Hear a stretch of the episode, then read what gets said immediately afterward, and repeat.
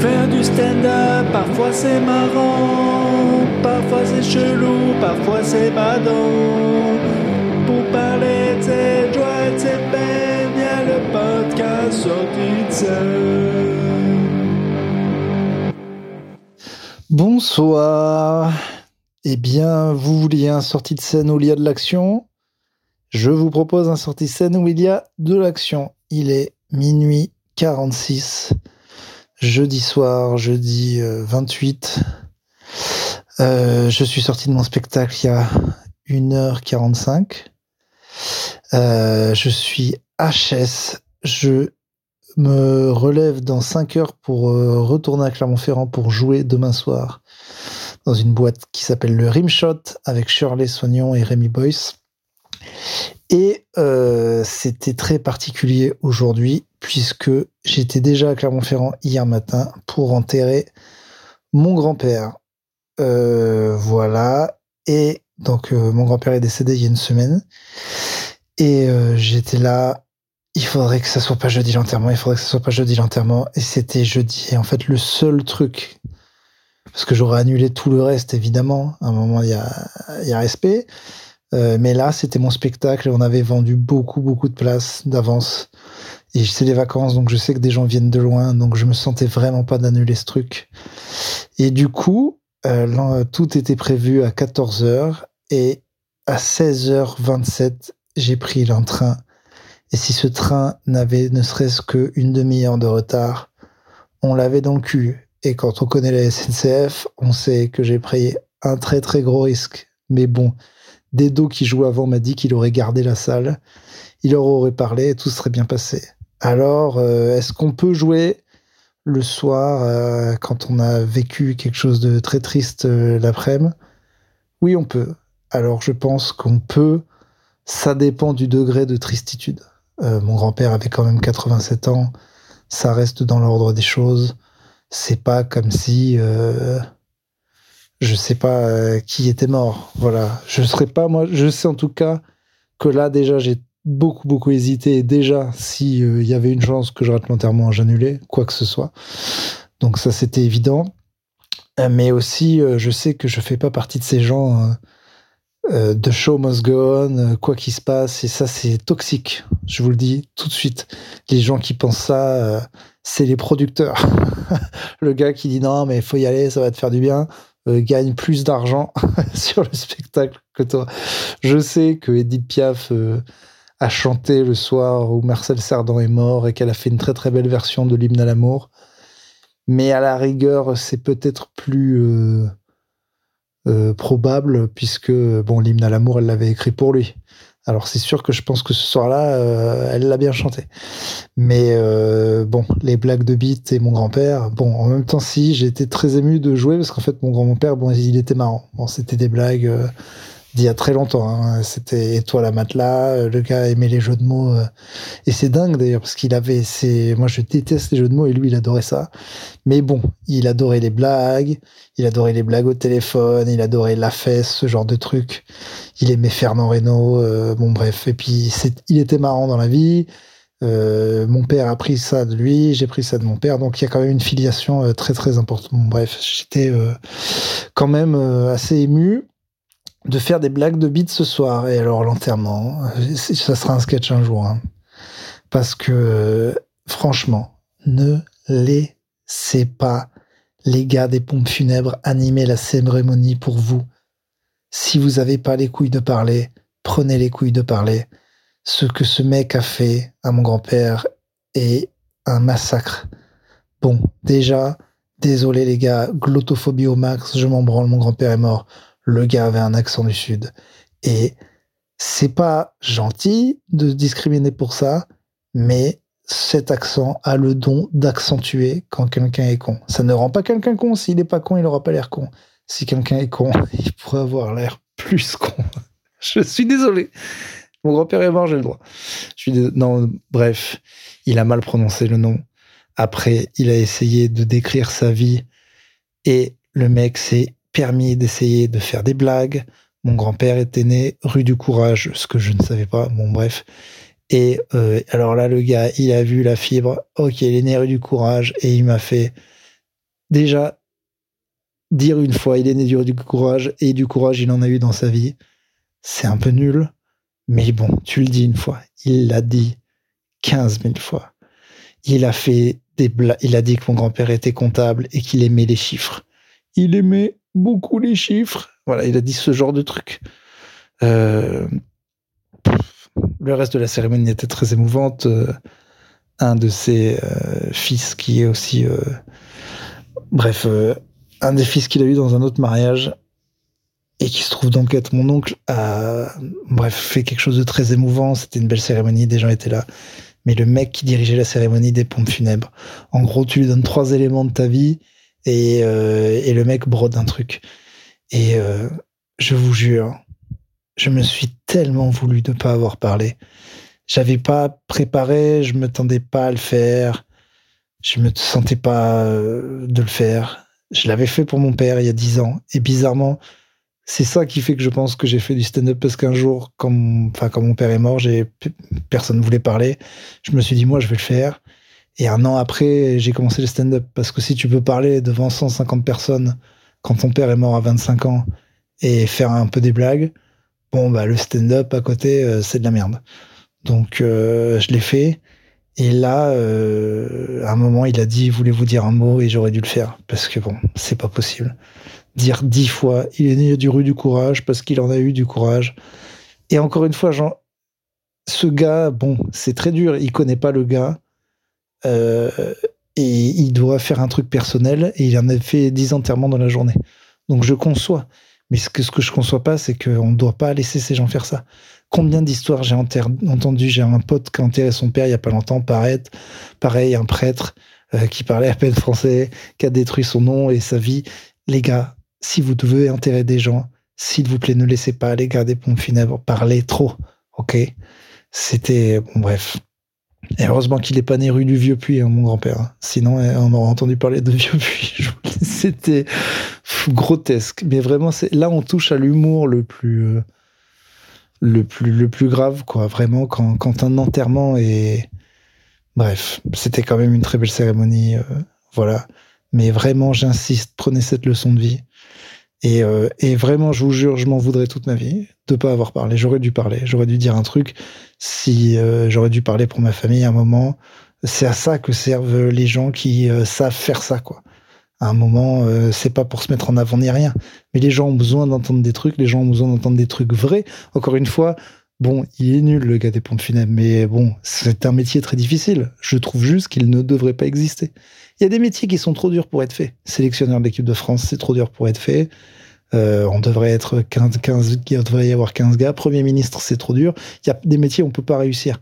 Être le gars des pompes funèbres qui prend 13 éléments de la vie d'un gars et qui essaie de rendre ça émouvant alors qu'il le connaît pas, c'est impossible. Bon, lui particulièrement, c'est le plus mauvais. Hein. Si j'ai un pire ennemi, je lui donnerai. Mais bref, j'aurais dû parler. Vraiment, s'il y a d'autres stand-uppers qui écoutent ça, s'il y a un enterrement que vous voyez que personne ne peut le faire, faites-le on sait le faire et on sert à ça, faire du bien aux gens. Et euh, stand-up, c'est aussi dire la vérité. Il n'y avait pas forcément besoin de faire des blagues. J'aurais juste dû dire la vérité sur ce que je pensais, ce que les gens pensaient de mon grand-père. Et ça aurait été mieux. Donc, euh, je m'en suis voulu énormément, énormément. Et puis, euh, juste après, j'ai pris le train et je devais faire le spectacle. Donc, je répète le spectacle dans ma tête. Et puis, j'arrive au spectacle et c'est complet, quoi. C'est vraiment, c'est complet. C'est genre, ça ras la gueule donc euh, pression. Et je commence le spectacle euh, en me disant bon ben ce soir il va falloir rigoler. Et euh, je sens que ça parle en haut, je sens que ça parle en haut à droite. Et je dis mais qu'est-ce qu'il y a Je sens qu'il y a des enfants, il y a un groupe et il y avait un groupe, il y avait un mec totalement irresponsable qui était avec des jeunes de la ville des Ulysses et qui devait leur payer un spectacle, je crois. Et je savais qu'il y aurait peut-être un groupe parce qu'il y a longtemps, quelqu'un avait pris 20 places et c'était des gamins de la ville des Ulysses. Euh, bon, mais qui, voilà, s'ils se font payer ça, c'est qu'ils doivent pas être dans des situations très favorables. Et le mec, euh, grand mec euh, sympa. Euh, je dis mais pourquoi t'as fait ça? Parce que je sens que c'est que des gamines d'ailleurs. Je me dis mais elles ne peuvent pas voir ça. Mon spectacle est interdit au moins de 16 ans. Et vraiment là il y a des gamines de 13 ans Et c'est vraiment pas l'ambiance, quoi. Le bobo chevelu qui va leur parler, c'est vraiment pas le truc. Donc, bon, je lui dis qu'il a fait une erreur. Je lui dis qu'il va regretter. Et bon, déjà, lui, je me sens. En fait, quand il y a ce truc-là, je me sens hyper mal. Je me dis, il aurait dû plus se renseigner. D'ailleurs, je lui ai demandé, mais comment t'es tombé sur ce spectacle? Il sait même pas. Voilà. Donc, moi, là où je suis doublement énervé, c'est que pour ces gamines, moi, je suis euh, le prof qui va t'emmener voir un Molière, quoi. C'est nul pour elle. Elle s'en branle. Et lui, il va se sentir gêné parce que il a ramené des gamines de banlieue. Dire euh, voir un bobo qui va parler de, sodomie pendant je sais pas combien de temps. Moi, dans mon spectacle, vraiment à partir de la deuxième demi-heure, il y a des horreurs. Il y a des blagues sur l'Holocauste. Il y a des blagues sur le fait que je me branle devant un écran euh, euh, devant ma meuf. Il y a des blagues où, un enfant aime se faire mettre des thermomètres dans le cul il y a des blagues abusées sur des grands-mères racistes. Bah, vraiment, c'est pas pour les enfants. Et d'ailleurs, j'ai tout fait pour que ça ne soit pas pour les enfants. Donc là, je parle au gars et je me dis OK. Et à ma droite, je vois aussi qu'il y a pas mal de jeunes et tout. Un deuxième groupe. Un deuxième groupe, fallait que ça tombe ce soir. Il y a un Belge, un prof d'histoire de l'art qui vient de Belgique, qui a emmené toute sa classe de 16-17 ans voir ça. Et je lui dis, ah, vous faites un truc sur les trucs sur scène? Pas du tout. Il m'a dit texto, et c'est très drôle, c'est filmé, je pense que je vais sortir la vidéo. Il a dit non, mais on s'est dit qu'au bout de deux jours, il fallait qu'il voit autre chose que de la culture. il l'a pas dit comme un fion. Il l'a pas dit comme un fion, mais tout le monde l'a bien senti. Après, il a essayé de se rattraper. Et euh, bon, alors là, un prof belge qui déjà, je pense, avait une tête de pédophile avec euh, plein de gamines de 16 ans, je l'ai insulté de pédophile, mais un bon millier de fois. Euh, la salle était vraiment répondait vraiment bien. Euh, un groupe de gamins, c'est dur à gérer. Deux, c'est très très compliqué. Au final, ils ont été sages. Je pense que les gamines des Ulysses se sont vraiment emmerdées. Je leur ai proposé mille fois, c'est ce que je fais souvent quand je sais que des gens ont été forcés. Je connais quand même pas mal d'humoristes dans le milieu. Ils sont sympas. Euh, je sais que je rêverais à avoir des places pour l'humoriste qu'elles aiment bien. Je pense que voilà. Et donc je m'attendais que peut-être elles me disent euh, ou Kev ou je sais pas qui, Roman, n'importe qui qui cartonne en ce moment, Paul Mirabel. Et, euh, et je leur ai demandé mais vous aimez qui comme humoriste? Et impossible, tétanisé, incapable de répondre ça crée un froid, donc j'ai essayé de rebondir. Mais vraiment, euh, je vous jure, euh, je fais du stand-up, je les connais, c'est pas des blagues. Là, je sens que ce spectacle ne va pas vous plaire, mais si vous voulez, je vous trouve des places pour un autre spectacle. Et elle m'a dit, bah, Omar Sy. Donc bon, en fait, je me suis rendu compte que trop jeune peut-être pour connaître le stand-up, ou voilà, juste moi dans ma tête, tout le monde connaît le stand-up. Si elle est jeune, je pensais que tout le monde connaissait. Pas du tout. Donc Omar Sy, bah, je lui ai dit qu'il n'était pas humoriste, quoi. Enfin, pas sur scène. Mais euh, le niveau de décalage, quand tu es là, pense que je te parle d'un humoriste, tu parles d'Omar Sy. Et après, je demande, j'insiste, et il y en a un autre qui me dit le petit Mayombo. Donc cette petite personne euh, qui a une maladie qui fait qu'il ressemble à un enfant très mignon. Je trouve ça très gênant. Il est sur les plateaux d'Anouna. Euh, il se trouve qu'il ressemble à un enfant, mais c'est pas du tout un enfant, quoi. Donc c'est euh, vraiment les gens le regardent comme un animal. J'ai jamais trop compris. bon, peut-être c'est bienveillant, hein, mais bon, c'est quand même moi, j'ai toujours trouvé ça très bizarre. Mais pareil, il se trouve qu'il n'est absolument pas humoriste. Hein. J'essaie de lui dire qu'il y a une différence entre des gens qui font rigoler dans des vidéos et des humoristes. Mais bon, non. Se sont emmerdés à ce spectacle. Euh, mais le reste de la salle était incroyable. Euh, il y avait des gens de Montpellier, une dame plus âgée de 60 ans qui avait un rire hyper communicatif. Euh, j'ai d'ailleurs, il y avait, j'ai aussi donc j'ai fait le truc où je fais gagner une bière et le gars qui a voulu la gagner c'était Théo, mais il était belge, il avait 17 ans et le prof d'histoire de l'art s'en branle. Il m'a dit ouais mais c'est bon en Belgique c'est 16 ans. Et donc moi je l'ai fait, euh, le gars gagne la bière, je lui donne la bière et puis ça va percuter après le spectacle. Mais c'est pas comme ça que marchent les lois. Les lois ça marche par rapport à l'endroit où t'es. Ok, en Belgique, c'est 17 ans, mais je viens de donner euh, de l'alcool à un gamin de 17 Déjà, j'ai même pas le droit de donner de l'alcool dans une salle, mais bon, on s'en branle. Mais à un gamin de 17 ans. Et euh, m'a dit non, mais c'est bon. c'est idiot. Du coup, dans ce cas, les Américains, quand ils viennent, euh, ils ont moins de 21 ans, ils peuvent pas boire. Bah non. Moi, si je vais en Hollande, c'est pour fumer du shit et me taper des putes. Je l'ai, l'ai pas fait, mais très très bizarre. tu crois que c'est fun le Red Light Discreet J'y suis allé avec les putes dans, le, dans, le, dans les vitrines. C'est pas fun. c'est que des gros beaufs qui vont, on dirait la Thaïlande. si t'es vrai là en, mode ouais, on va aller se bourrer la gueule, on va se taper une pute, t'y vas. Si t'es normal, ça te refroidit direct. Hein, t'es là, mais c'est horrible en fait. Bon, bref, c'est ce qui s'est passé. Et donc, bon, il a gagné la bière mais vraiment un public super. Il y avait des gens qui m'avaient vu au Sarfati, trois personnes hyper cool qui ont laissé une critique incroyable sur Billet Réduc, trop gentil. Euh, et j'aurais voulu avoir les couilles de faire le plus ou moins le sketch que je vous ai pas. Enfin, je, ça sera un sketch, hein, ce qui s'est passé avec l'enterrement de mon grand-père. Hein. vraiment, c'est tellement dur ces moments, c'est tellement. Mais on touche l'humour le plus, euh, le plus pur, c'est-à-dire tout paraît tellement futile par rapport à. Il y avait des gens tellement tristes surtout la femme de mon grand-père, elle était dans une tristesse vraiment dure et, à côté de ça, tu vois les mecs du pompe funèbre qui font ça pour la dixième fois de la journée, qui s'en branlent, qui se trompent sur le nom, qui font tomber des trucs. C'est l'humour le plus pur, quoi. T'es vraiment à ce moment euh, où tout paraît grotesque en fait, parce que plus rien de, de ça n'a pas de sens en fait. Ça n'a pas de sens. La vie normale. Je, devant l'enterrement, j'entendais des gens euh, parler de comment ils se garaient et tout. Je suis là, mais de quoi on parle? C'est tellement la vie n'a tellement plus aucun sens. En fait, on oublie que.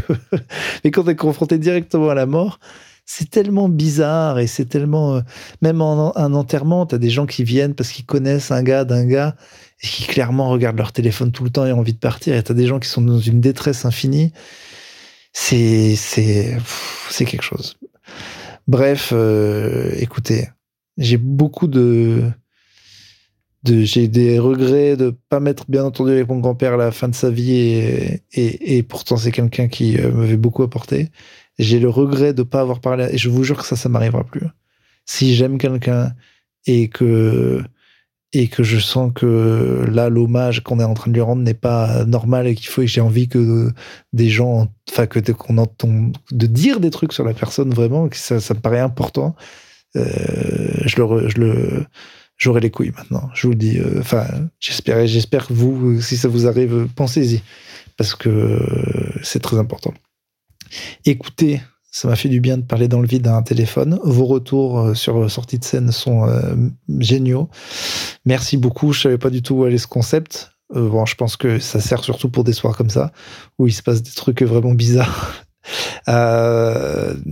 J'ai fait confiance à la SNCF dans ma vie et ça a marché. Comme quoi, euh, tout est possible. Il doit y avoir une leçon d'espoir. Parce que là, euh, je vous rappelle que une demi-heure de retard et pas de spectacle, rien, 100 personnes sur le carreau, je suis dans la merde, faut rembourser, Dedo sait pas quoi faire avec les mecs. Euh, bon, je pense que les gens des Ulysses auraient, préféré. Mais, mais la SNCF a fait son taf. Donc, écoutez, venez au spectacle. Euh, la mort, c'est vraiment nul à chier. Hein. Vraiment, si je devais noter la mort sur 10, je dirais vraiment même pas 0,3. Euh, voilà. Écoutez, à bientôt. Merci du soutien. N'hésitez pas à parler du podcast. N'hésitez pas à mettre des petites étoiles, des, petites, euh, des petits commentaires. Surtout, ça me fait plaisir. Je reçois en DM mais le mieux, ce serait quand même de les mettre sur les applis parce que c'est ça qui fait que les gens écoutent ou pas un podcast, ça fait remonter dans les algorithmes. Donc si vous voulez m'écrire un mot, parce que moi je me sens mal quand les gens m'écrivent un mot en DM, j'ai envie de leur dire ouais mais euh, fais-le sur l'appli parce que là ça ça ne sert à rien pour booster mon ego et il faut que ça marche. Donc je peux pas faire ça, j'ai pas envie d'ailleurs. Euh, mais là je vous le dis là parce que c'est impersonnel. Si vous voulez dire un truc gentil, dites-le dans les commentaires iTunes ou Podcast Addict ou tous les trucs où on peut noter un podcast. Comme ça, ça donne envie aux gens euh, d'écouter. Euh, ça m'a fait du bien de vous parler. Je vous fais des gros poutous. À très bientôt. Salut.